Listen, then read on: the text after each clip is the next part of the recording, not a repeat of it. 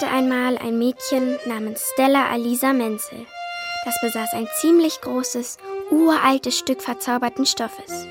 Es war aus glänzendem blauen Seidensatin, übersät mit Sternen und Schneeflocken aus Silberbrokat und mit einem goldenen Faden zusammengenäht.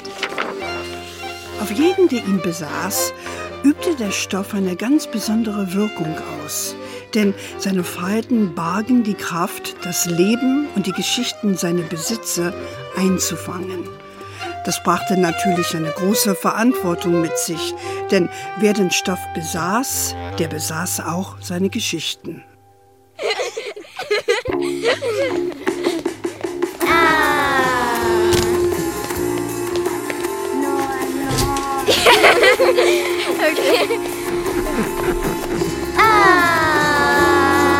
Stella Menzel und der goldene Faden. Kinderhörspiel von Holly Jane Rollins. I am like everyone else. I cause too much noise. You're more my answer. Ah, sie ist sowas von cool. Greta Rogatzky, oh, ich liebe sie. Great Gatsby forever. Stella? Hm? Stimmt es wirklich, dass dein Vater mit ihr und ihrer Band arbeitet? Ja, Nicht gelogen? sag mal, seit wann seid ihr meine besten Freundinnen? Seit immer? Ja, ewig. Habe ich euch schon einmal angelogen? Nein, natürlich nicht. Also, Und wird sie bei der Hochzeit deines Onkels wirklich auftreten? 100 pro. Darf ich reinkommen? Ja, Mama. Stella, Oma und Onkel André sind da. Kommst du? Mhm, gleich. Und Julia, dein Vater wartet unten auf dich und Luise. Gut, wir kommen.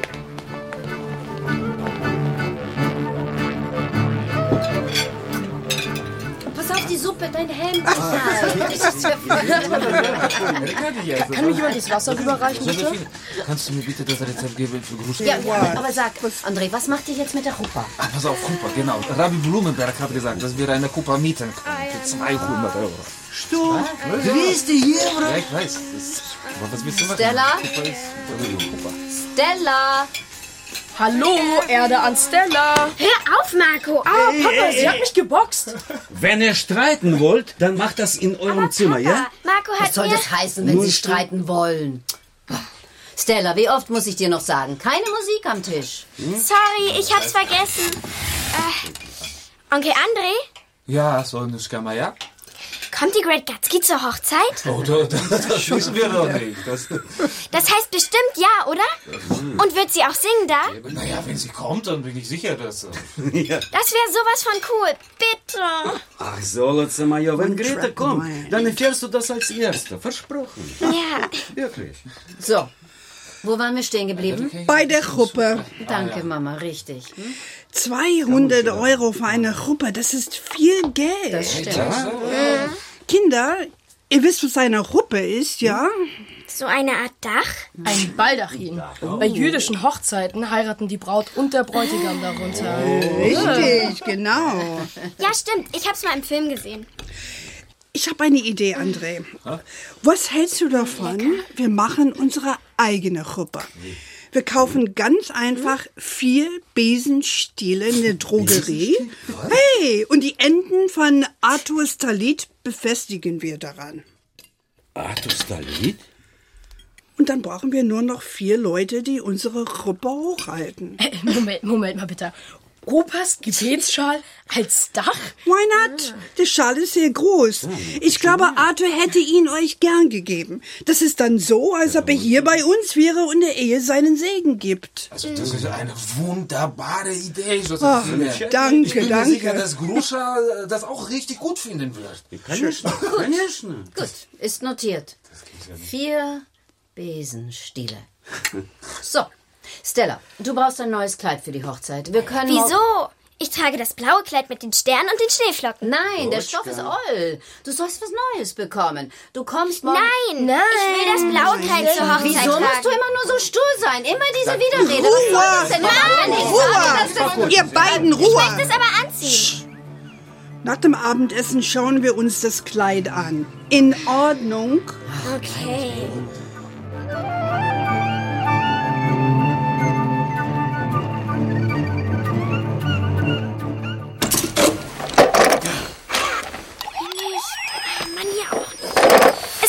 Sein.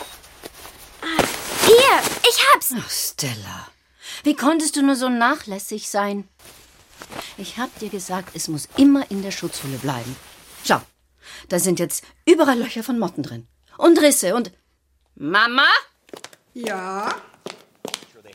Schau, Eieiei, ist das das Erbstück meiner Großmutter? Tut mir so leid, Oma. das Ganze tut mir auch wirklich sehr leid. Aber sowas passiert eben, wenn man einem Kind ein Erbstück aus Seidensatin schenkt. Mama, um Himmels Willen, was hast du dir nur dabei gedacht? Das, my dear, wirst du wohl selbst herausfinden müssen. Es war schon alt und verfleckt, als du es ihr geschenkt hast. Und jetzt ist das Kleid alt und verfleckt und von Motten angefressen. Außerdem ist es zu klein geworden. Es gehört in den Müll. Nein! Ich will's zur Hochzeit tragen. Und dann später zu meinem Geburtstagsfest. Gib es mir bitte. Lass mal sehen. Mama, aus nichts kann man nichts machen. Also, wenn er mich fragt, ist noch genügend Stoff übrig, um eine hübsche kleine Bluse daraus zu machen. Eine Bluse? Na, siehst du, Mama.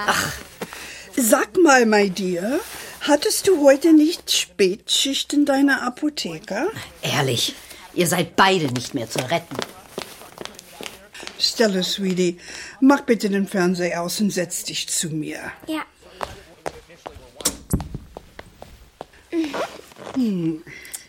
Sag mal, du hast bald Geburtstag, du Ja. wirst neun und bist alt genug, um die Verantwortung für das Erbstück zu übernehmen.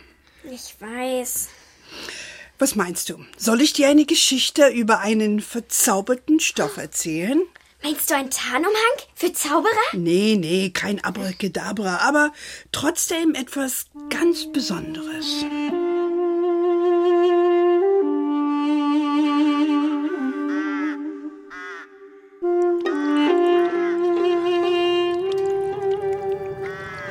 Vor langer, langer Zeit, im Januar 1919, weit zurück im letzten Jahrhundert und weit entfernt in Russland, hoch oben an der Ostsee, da nahmen Gallia und Lev Nussbaum Abschied von ihrer einzigen Tochter Hanna, die gerade 19 geworden war.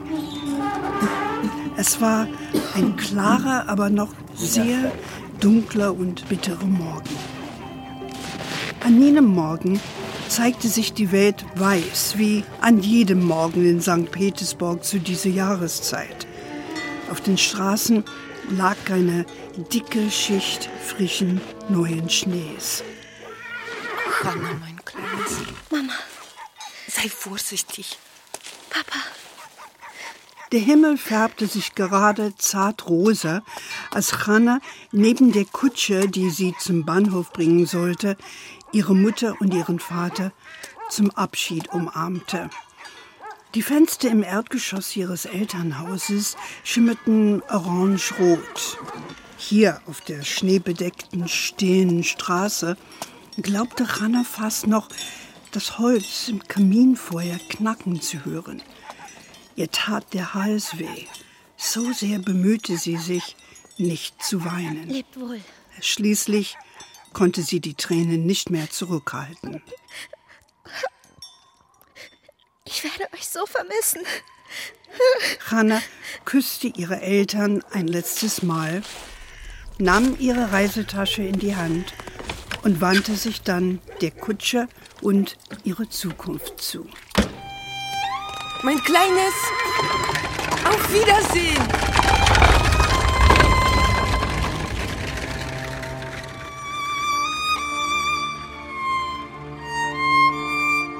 Dabei war der Anlass durchaus erfreulich, denn Hanna hatte sich in einen schönen jungen Mann verliebt, Reuben Auerbach. Sie wollte mit zwei Koffern und ihrer Reisetasche aus Leder nach Berlin, wo Reuben geboren und aufgewachsen war und in der Kleiderfabrik seiner Eltern gutes Geld verdiente. Oma? Hm, Gab es damals noch keine Autos in Russland? doch, es gab schon ein paar Autos, aber das Normale waren die Pferdekutschen, wenn man nicht die Straßenbahn nehmen wollte. Und wenn man Pferdeallergie hatte, wie ich? Pferdeallergie? Ja. Musste man zu Fuß gehen oder gab's schon Spray? Gute Frage. Ich glaube, Pferdeallergie war noch nicht erfunden. Erfunden? Aber wegen dem Spray kannst du ja deine Mutter fragen. Die ist die Apothekerin in der Familie. Ist nicht so wichtig. Erzähl weiter bitte. Also, Hanna hatte eine Reisetasche aus Leder dabei, richtig? Richtig. Darin lag ein Geschenk von ihrer Mutter Galia. Viele Tage und Nächte lang hatte Galia ihre Tochter einen Wandbehang aus schwerem, glänzend blauem Seidensatin gestickt. Er stellte eine Winterlandschaft dar und sollte Hanna immer an ihre Heimat erinnern. Galie stickte aus Silberbrokat Sterne auf den Stoff, Schneeflocken und einen Vollmond. Entlang der vier Kanten stickte sie eine Bordüre aus kahlen Bäumen, der Biegung des Neverflusses und den zwiebelförmigen Dächern von St. Petersburg. Um den Stoff mehr Gewicht zu verleihen, unterfutterte sie ihn zum Schluss mit blauem Chiffon und nähte die beiden Stoffstücke mit goldenem Faden zusammen. Oma? Mhm. Der Wandbehang, den Galia für Hanna genäht hat, das ist mein Kleid, oder? Ja, aber vor lange Zeit. Erzähl weiter, bitte. Eines Abends auf ihrer Reise nach Berlin machte Hanne Nussbaum in Danzig Halt, wo ihre ledene Reisetasche aus dem Hotelzimmer gestohlen wurde. Nein. Hanne war, als hätte man ihr den Wandbehang aus dem Herzen geraubt und nicht nur aus einem Hotelzimmer. Ein paar Tage später war Hanna in Berlin. Bald darauf heiratete sie Reuben und im Winter des Jahres 1920 kam ein Sohn auf die Welt. Hannes Eltern trafen Vorbereitungen für einen Umzug von St. Petersburg nach Berlin. Das Leben in Russland, besonders für Juden, wurde von Tag zu Tag chaotischer und gefährlicher.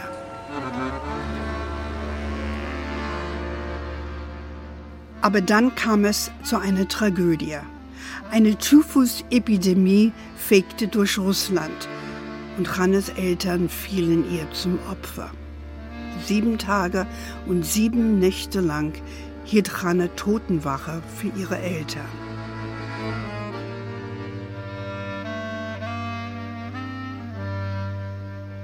Am achten Tag brachte der Briefträger Hanna ein Päckchen. Es war aus dem Danziger Hotel, in dem Hanna auf dem Weg nach Berlin abgestiegen war. Es war ihre Reisetasche aus Leder. Szanowna pani Hanna Auerbach. Man hatte sie in einem Lagerschrank gefunden, vermutlich zurückgelassen vom Räuber. Wir haben ihre Tasche wiedergefunden, aber leider ist sie völlig leer. Bis auf eine große Menge blauen Stoffes. Da ist er. Ordentlich zusammengelegt am Boden der Tasche. Ein glänzendes Etwas aus Sternen und Schneeflocken. Still wie die zugefrorene Neva. Hanna hängte den Wandbehang als Vorhang an das Kinderzimmerfenster. Schon bald kam ihr zweites Kind zur Welt, ein Mädchen. Ein paar Jahre später noch eins und 1930 schließlich Josephine, das Baby. Es verging kein Tag, an dem Hannes Kinder ihr nicht ein Lächeln entlockten.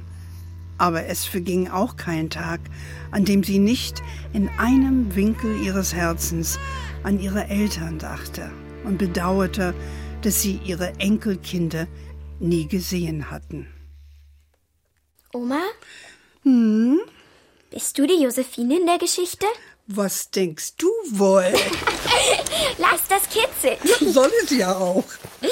Vielleicht warst du das vor langer, langer, ganz, ganz langer Zeit. Na, so lange nun auch wieder nicht. Stella! Oh oh, Mutterattacke. Mama, es ist spät. Morgen ist Schule. Yes, dear. Good night, my darling Stella. Good night, Oma.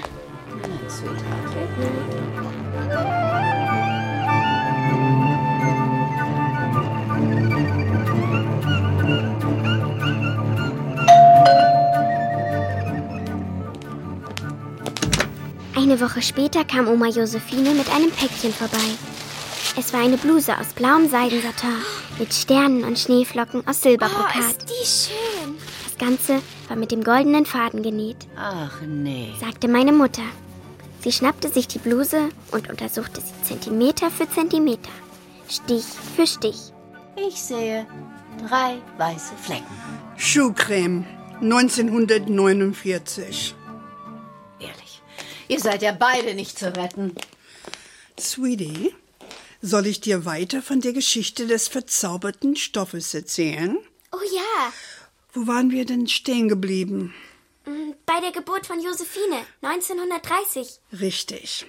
Also, Josephine schlief im Bett gegenüber dem Fenster.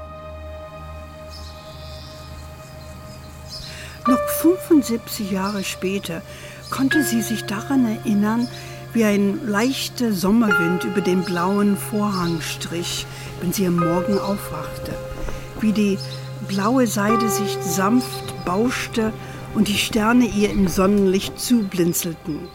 Doch am besten gefiel ihr, wenn sie in einem kalten Winterabend warm und gemütlich im Bett lag und ihre Mutter Hannah anschaute, die ihr und ihre Schwester vorlas. Der Raum war in das tröstliche Blau des seidenen Vorhangs getaucht, der vom Laternenlicht draußen im Hof beleuchtet wurde. Aber Berlin sollte nicht lange Josephines Zuhause sein. An einem kalten, nassgrauen Nachmittag, als Josephine acht Jahre alt war, kam sie von der Schule nach Hause und sah, wie ihre Eltern Kleider aus den Schränken und Schubladen holten und so schnell sie konnten in Koffer stopften.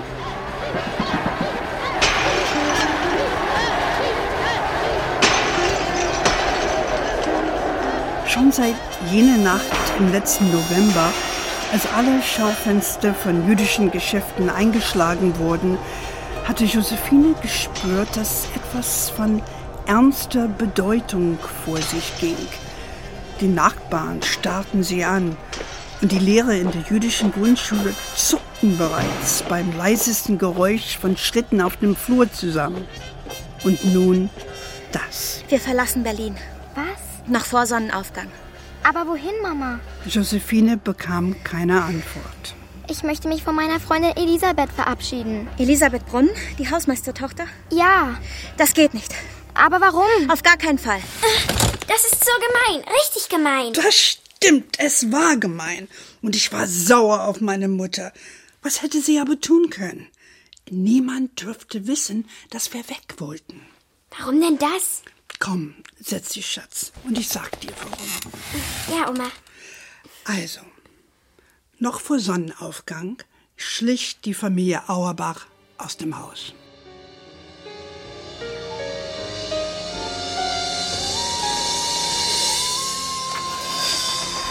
Karl, Reubens früherer Büroleiter, packte sie eine Ecke weiter alle in sein Auto und fuhr los.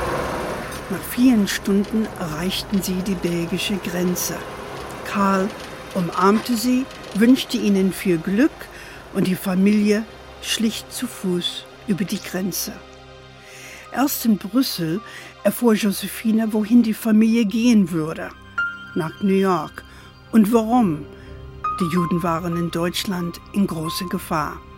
Josephines ältere Geschwister waren bereits in New York bei Verwandten.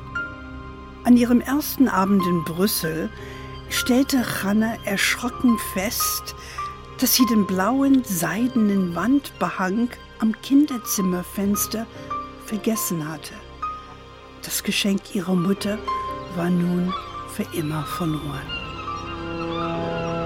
Die Auerbachs eilten nach Antwerpen, wo sie an Bord eines Schiffes nach New York gingen.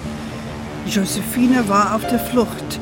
Sie hatte sich von keiner Freundin verabschieden können. noch nicht einmal von Elisabeth, der Hausmeisterstochter. Die frische Seeluft und das Leben auf dem Schiff erleichterten ihren Schmerz nur ein bisschen. Oma? Du hast einen lustigen Akzent, weil du in New York groß geworden bist, stimmt's? Yes, my dear, das stimmt. Stella. Oh oh, Mutterattacke. Mama, es ist spät. Morgen ist Schule. Ja, ja. Good night, my darling Stella. Good night, Oma. Good night, sweetheart. Good night. Bye.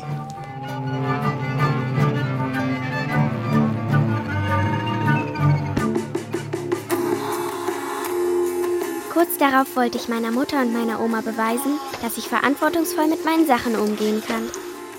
Sie saßen beim Kaffee im Wohnzimmer. Julia und Luise standen bei mir im Zimmer am Bügelbrett. Was ist denn das da? Meine neue Bluse. Ich will sie bügeln. Das Ding soll neu sein? Sieht irgendwie aus wie ein Duschvorhang. Hallo? Das ist 100% Seide mit Silberbrokat. Da, siehst du, das Bügeleisen ist auf Seide eingestellt. Hm.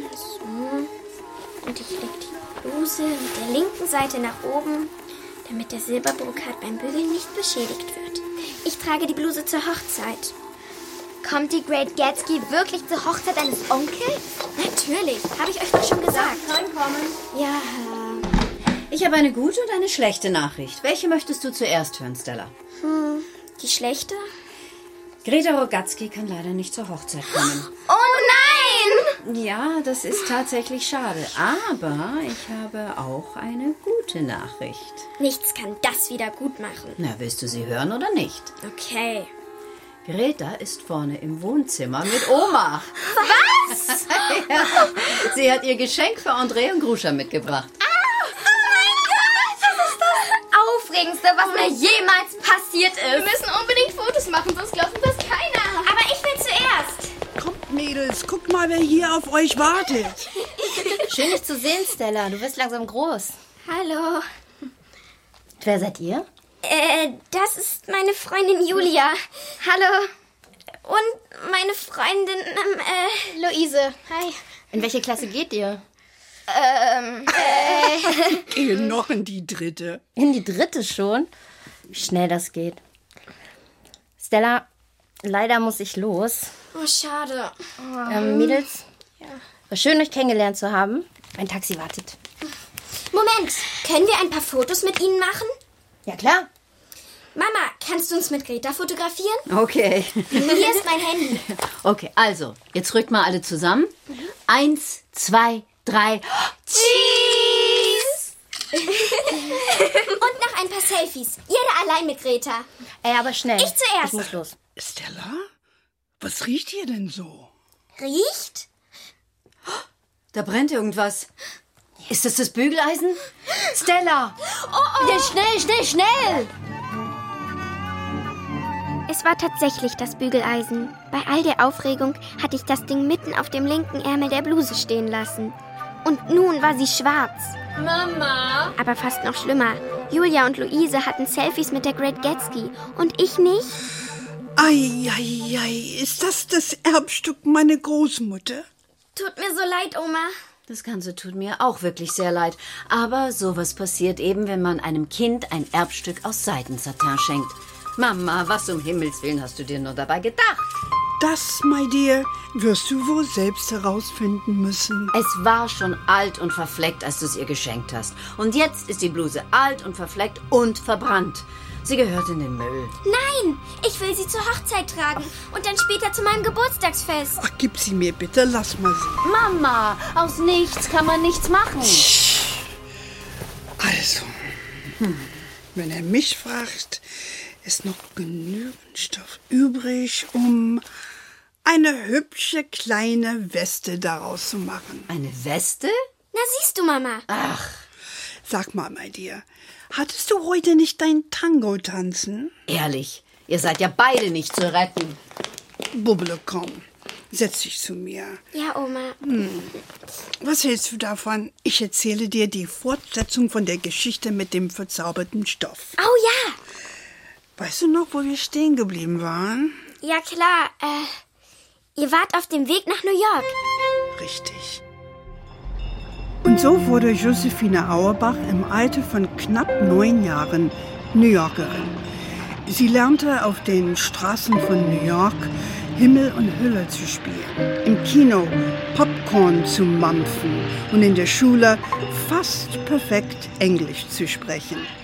Zu Hause allerdings redeten die Auerbachs immer noch Deutsch, aßen Rollmaps, spielten Mensch ärge dich nicht und kauften sogar ein paar Sätze Spielkarten und gründeten einen Skatverein. Leider hatte Räuben das Familienunternehmen in Berlin weit und wert verkaufen müssen. In New York landeten sie nur mit dem, was sie auf dem Rücken und in ihren Koffern trugen. Aber das war nicht schlimm. Sie waren arm, gewiss, aber sie waren zusammen und lebten. Und Reuben fand schon bald eine gute Arbeit als Schnittmacher in einer Bekleidungsfabrik im New Yorker Textilviertel. Die Jahreszeiten kamen und gingen. Josephine entwickelte sich zum Teenager, während in Europa der Krieg tobte und Millionen europäische Juden von den Nazis ermordet wurden.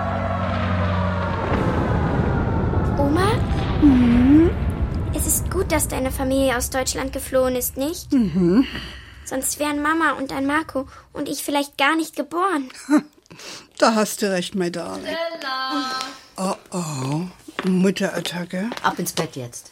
Mama, Oma erzählt mir gerade von Berlin in den 30er Jahren und New York und dem Krieg und... Vom Krieg? Mama, ist sie nicht ein bisschen zu jung für Geschichten über den Krieg? Nein, nein, kein bisschen. Für Geschichten über die eigene Familie ist es nie zu früh, auch wenn sie in Kriegszeiten stattgefunden haben. Aber Mama, es ist spät. Morgen ist Schule. Ja, ja. Good night, my darling Stella. Good night, Oma. Good night, sweetheart. Good night. Bye.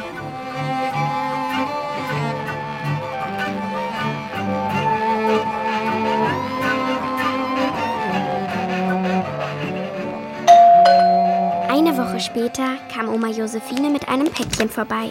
Es war die Weste aus blauem Seidensatin mit Sternen und Schneeflocken aus Silberbrokat. Oh, ist die schön! Das Ganze war mit einem goldenen Faden genäht, Ach nee.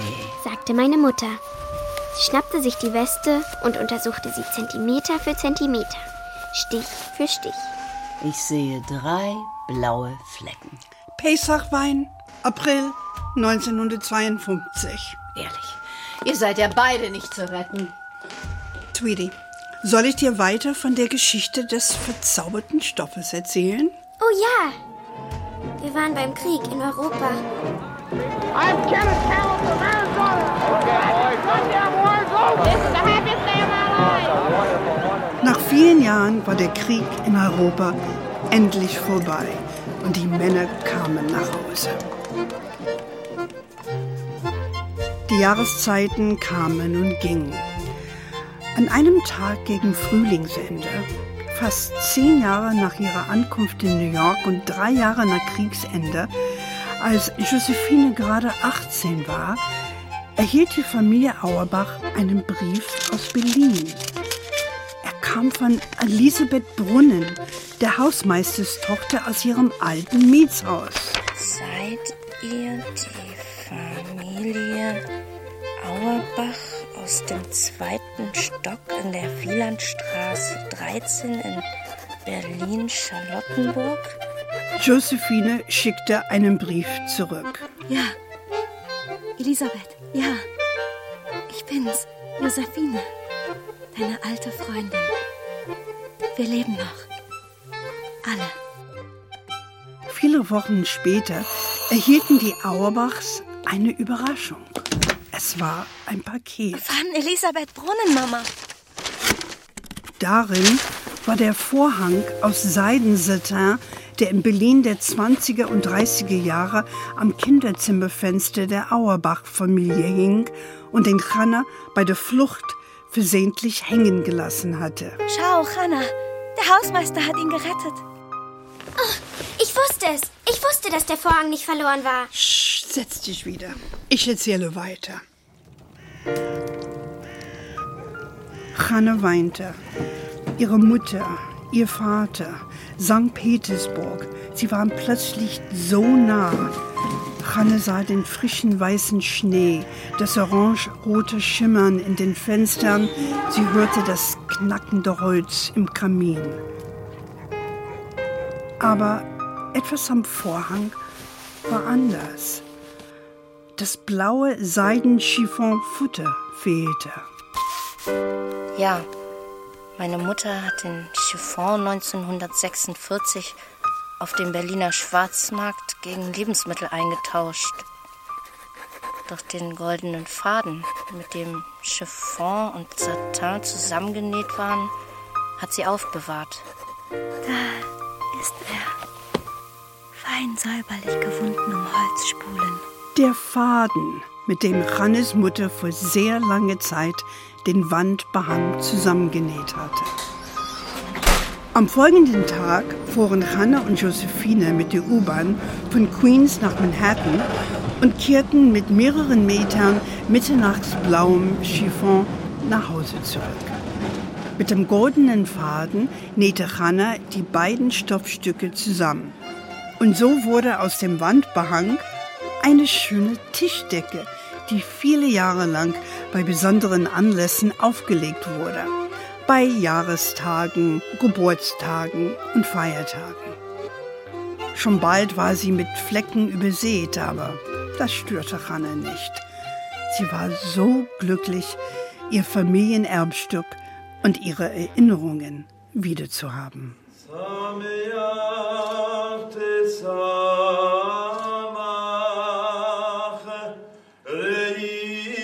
Hochzeit von meinem Onkel André war super schön, auch ohne die Great Gatsby. Nach der Zeremonie feierten wir im großen Saal bis spät in die Nacht, wo viel getanzt, gegessen und getrunken wurde. Oh, haben wir geschwitzt.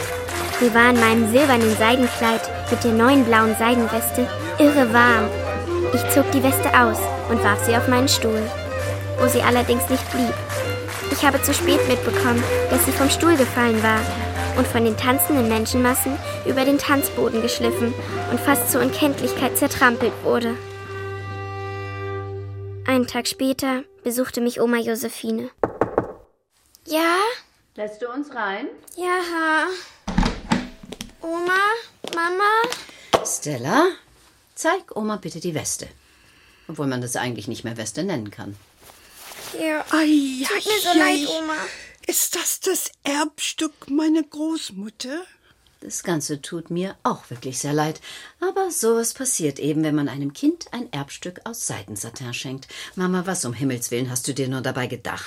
Das, my dear, wirst du wohl selbst herausfinden müssen. Es war schon alt und verfleckt, als du sie ihr geschenkt hast. Und jetzt ist die Weste alt und verfleckt und von hunderten tanzenden Füßen zertrampelt. Sie gehört in den Müll. Nein! Ich will sie zu meinem Geburtstagsfest anziehen. Ach, gib's bitte mal her. Ich muss mir das mal genauer angucken. Mama, aus nichts kann man nichts machen. Also, wenn er mich fragt, ist noch genügend Stoff übrig, um eine hübsche kleine Schleife daraus zu machen. Eine Schleife? Na, siehst du, Mama. Ach, ehrlich, ihr seid beide nicht mehr zu retten. Komm, Stella, Darling. Wir setzen uns gemütlich ins Wohnzimmer. Kommst du mit, Isabel? Na gut. Aber nur ein paar Minuten. Oma, erzählst du uns die Geschichte von verzauberten Stoff weiter? Na, klaro. Papa, Marco. Ihr stört. Oma will Mama und mir die Geschichte von dem verzauberten Stoff weitererzählen. Ja, mach mal ein bisschen Platz für die dicke Oma. Wollt ihr auch zuhören? Verzauberter Stoff? Aber wir gucken doch gerade die Sportschau. Ach, Marco, es ist sowieso fast vorbei. Ja gut. Wenn's sein muss. Stella, wo waren wir eigentlich stehen geblieben? Äh, es war ein paar Jahre nach dem Weltkrieg. Richtig, richtig. Deine Freundin in Berlin hatte dir den Wandbehang nach New York zurückgeschickt. Elisabeth Brunn, die Hausmeisterstochter. Mhm. Du und Urgroßmutter Hanna habt aus dem blauen Wandbehang eine Tischdecke gemacht. Also, die Zeit verging. Inzwischen war Josephine eine junge Frau geworden. Wohin sie auch sah, wurden Babys geboren. Denn im Amerika der Nachkriegszeit gründete jeder eine Familie. Das war ein richtiger Babyboom. Im ersten Collegejahr entschied sich Josephine für den Lehrerberuf. Die vielen neugeborenen Kinder würden jede Menge gute Lehrer brauchen. Vier Jahre später stand Josephine vor einer Highschool-Klasse und unterrichtete Biologie und Deutsch. An einem besonders heißen Sommermorgen im Jahr, als Josephine 26 Jahre alt war, an einem Tag, an dem New Yorker schworen, man könne sich auf dem Gehsteig ein Spiegelei braten, floh Josephine vor der Hitze aufs Land in die nahegelegenen Catskill-Berge. Zwei Männer, die am Hotel-Swimmingpool unter einem orange-weiß gestreiften Sonnenschirm saßen, winkten Josephine zu sich. Excuse me, miss. Uh, You don't by any chance play skat? Uh, Do you? Sie spielen nicht zufällig Skat, oder? fragte der eine mit den dicken Brillengläsern und dem dicken Akzent. Allerdings. Sie brauchten nämlich einen dritten Spieler, Ich spiele sehr gerne Karten. sagte Josephine. Opa Arthur. Genau, das war euer Grandpa Arthur. Arthur Zwickel war ein Berliner wie Josephine und Honorarprofessor für Geschichte an der New York University. Er redete leise und war gebildet, zurückhaltend, aber aufmerksam. Er spielte deutsche Kartenspiele und Klavier. Josephine und Arthur heirateten. Wenig später kam ein Sohn zur Welt und dann noch einer. Dann bot man Arthur eine feste Professur an der Freien Universität in Berlin an. Das Angebot war nicht leicht abzulehnen, aber ihr Zuhause aufzugeben war ebenfalls nicht leicht. Mit gemischten Gefühlen nahmen die Zwickels Abschied von ihrem Leben in New York und gingen wieder zurück nach Berlin. Pan American gibt den Abflug des Fluges 77 von New York nach Berlin über Glasgow bekannt. Wir wünschen Ihnen einen sehr angenehmen Flug. Bitte löschen Sie beim Verlassen des Gebäudes Ihre Zigaretten. So kam es, dass Josephine wieder in Berlin lebte, der Stadt ihrer Kindheit. 1938 hatte sie die Stadt mit nichts verlassen. Aber nun, 25 Jahre später, kehrte sie mit einem Mann, zwei Söhnen und einem leichten amerikanischen Akzent zurück. Leicht. Ja. Und dann kam Isabel Zwickel dazu. Mama! ja, genau. Gut, ich glaube, es reicht für heute, meine Lieben. Gerade jetzt, wo es besonders spannend wird. Ach, helfen? Mama, die beiden haben morgen Schule. Bitte, bitte. Nur fünf Minuten noch. Meinetwegen. Isabel Zwickel konnte lesen, bevor sie vier war und bis 33 zählen, bevor andere Kinder 1, 2, 3 sagen konnten. Um nichts in der Welt aber konnte sie Musiknoten lesen. Josephine und Arthur taten ihr Bestes, um ihre Tochter die Schönheit der Musik nahezubringen. Aber von den Halben und Vierteln, den Pausenzeichen und Notenschlüsseln, die kreuz und quer über die Seite tanzten, wurde ihr ganz schwindelig. In der Zwischenzeit starb auf der anderen Seite des Atlantiks in New York Josephines Vater Reuben. Seine Frau, die schöne Hanna aus St. Petersburg, begann zu trauern und hörte nie wieder damit auf. Einige Jahre später schließlich erlitt sie einen Schlaganfall. Kurz darauf starb auch sie. Nach der Beerdigung fand Josephine in einer alten chinesischen Vitrine ihrer Eltern die blaue Tischdecke aus Seidensatin wieder. Sie erkannte weiße Flecken von einer Flasche flüssiger Schuhcreme, die sie 1949 leichtsinnig über dem Tisch aufgehebelt hatte. Blaue Kleckse vom Pesachwein 1952 und leicht braune Stellen. Cranberry Sauce vom Thanksgiving-Essen 1959. Josephine nahm die Tischdecke zurück nach Berlin. Sie wird einen hübschen Klavierschal für Arthurs Instrument abgeben.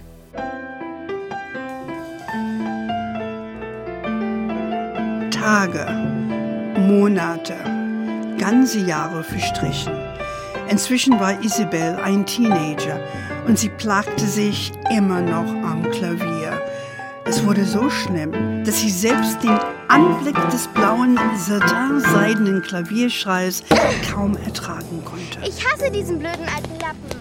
Sobald ihre Mutter den Sternen- und Schneeflockenstoff beiseite nahm, um den Deckel des Klaviers zu öffnen, stapfte Isabel aus dem Zimmer. Mama, jetzt weiß ich, warum du den blauen Seidenstoff nicht magst. Ja, aber jetzt genug, meine Lieben. Ab ins Bett, Stella. Morgen ist Schule. Mama? Ja? Für dich habe ich ein Taxi bestellt. Yes, dearest. Auch wenn meine Mutter so tat, als ob Omas Geschichte ihr unwichtig war. Ich habe gesehen, dass sie ganz genau zugehört hatte. Eine Woche später kam Oma Josephine mit einem Päckchen vorbei. Stella, ich habe etwas für dich. Danke, Oma. Die versprochene Schleife aus dem blauen Seidensatin. Auf der einen Schlaufe war ein silberner Brokatstern, auf der anderen eine silberne Brokatschneeflocke. Das Ganze war mit dem goldenen Faden genäht. Oh, ist die schön, Ach nee. sagte meine Mutter. Sie schnappte sich die Schleife und untersuchte sie Zentimeter für Zentimeter, Stich für Stich. Ich sehe drei kleine braune Flecken. Cranberry Sauce, Thanksgiving-Essen 1959. Ach, ehrlich, ihr seid ja beide nicht zu retten. Mama, warte mal. Oma will noch mehr von der Geschichte des verzauberten Stoffes erzählen. Magst du nicht bleiben? Na gut. Ein paar Minütchen. Wo sind wir eigentlich stehen geblieben? Bei mir. Und dem Klavier. Die Jahre vergingen. Isabel studierte bald Pharmazie und wurde Apothekerin. Mit 30 hatte sie schon eine Ausbildung in Krebsforschung hinter sich, ein Labor mit 50 Angestellten geleitet, in einer Apotheke in belebte Innenstadtlage Schichtdienst geleistet und machte sich gerade Gedanken darüber, ob sie nicht ihre eigene Apotheke aufbauen sollte, als Michael Menzel in ihr Leben trat. Michael war Tontechniker aus Moskau. 26-jährig ging er nach Berlin, denn ein neues Gesetz erleichterte es russischen Juden, sich in Deutschland niederzulassen. In der Musikbranche kannte man Michael auch als hervorragenden Geiger, der jede Menge Musikstile beherrschte. An dem fraglichen Abend spielte er in einer argentinischen Band bei einem Tango-Marathon. Dunkelhaarig, dunkeläugig und mit einem hinreißenden Dreitagebart sah Michael fast aus wie ein Südamerikaner.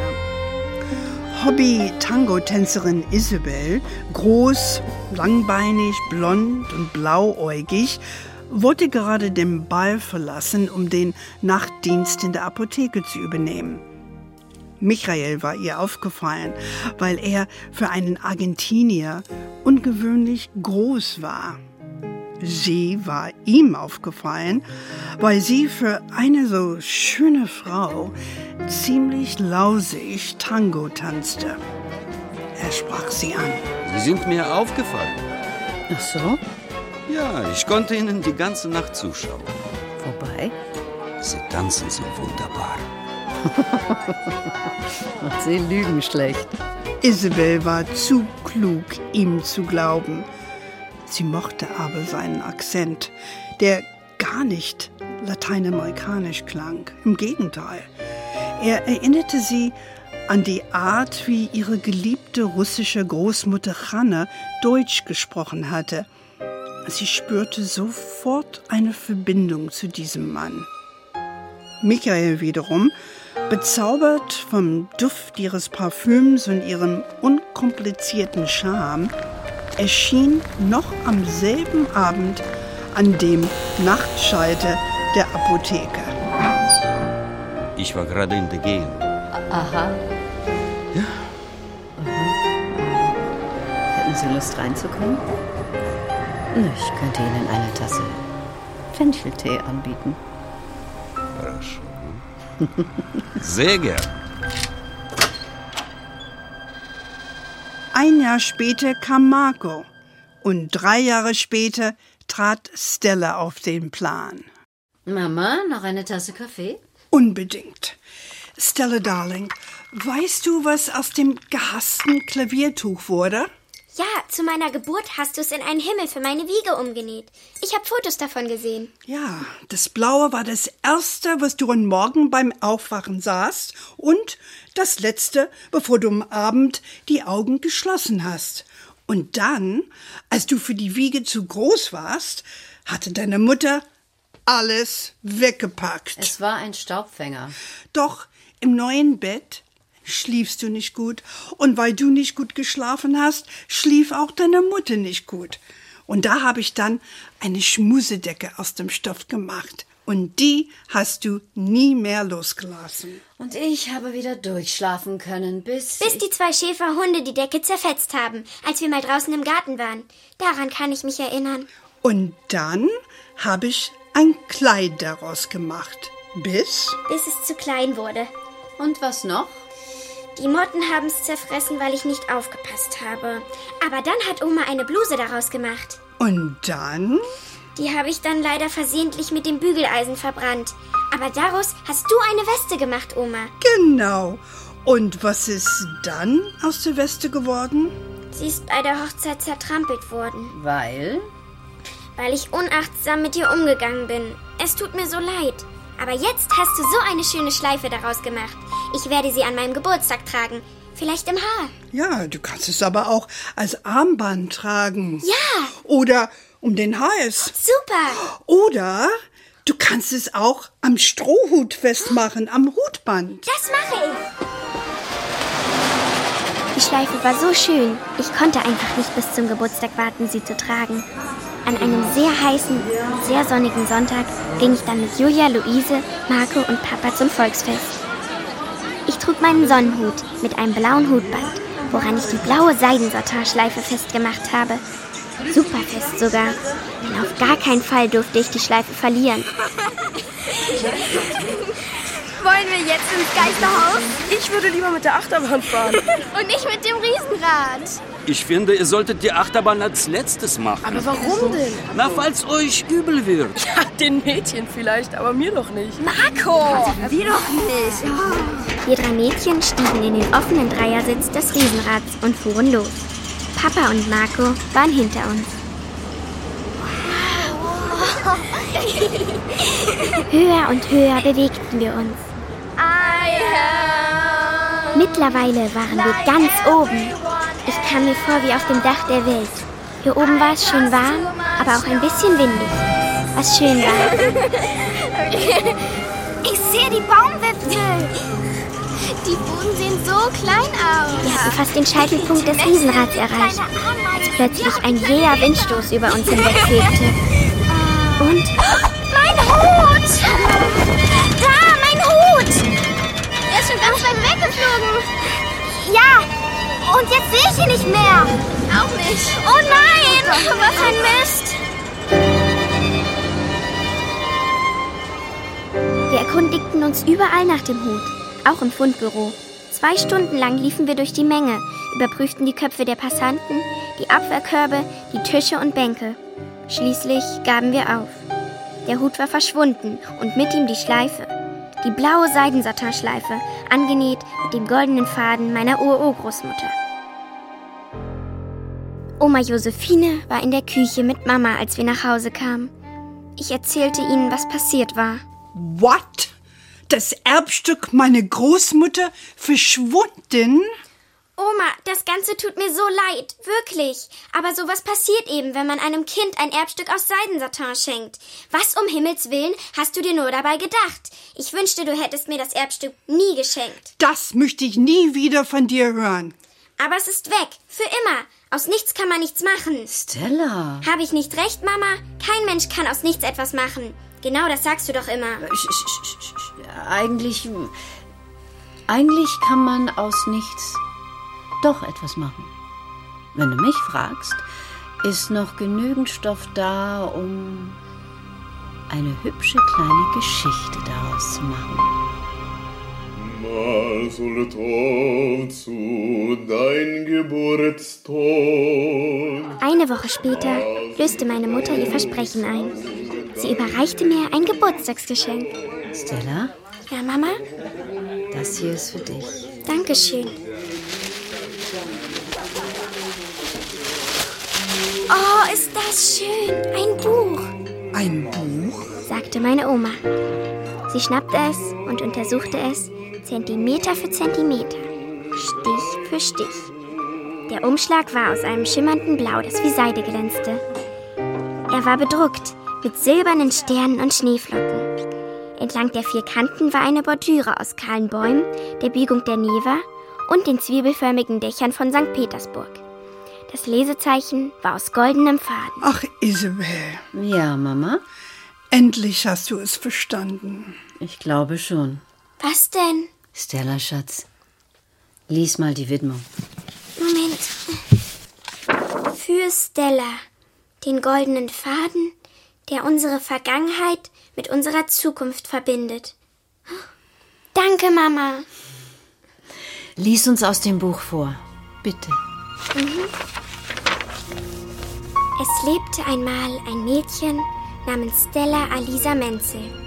Das besaß ein ziemlich großes, uraltes Stück verzauberten Stoffes.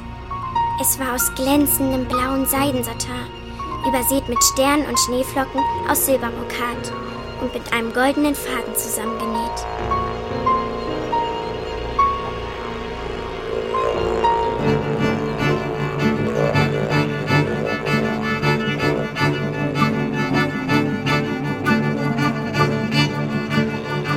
Stella Menzel und der goldene Faden.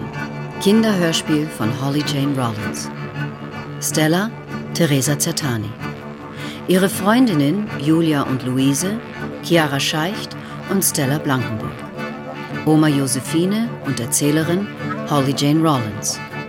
Stellas Mutter Isabel, Leslie Malton. Greta The Great Rogatsky, Julia Hummer. Außerdem Dmitri Alexandrov, Alex Boll, Margarita Breitkreitz, Johanna Griebel und Peter Posniak. Musik Peter Keitzer. Ton Nikolaus Löwe und Martin Scholz. Regieassistenz Jonas Kühlberg. Regie Leonhard Koppelmann. Eine Produktion des Rundfunk Berlin-Brandenburg mit dem Norddeutschen Rundfunk 2019.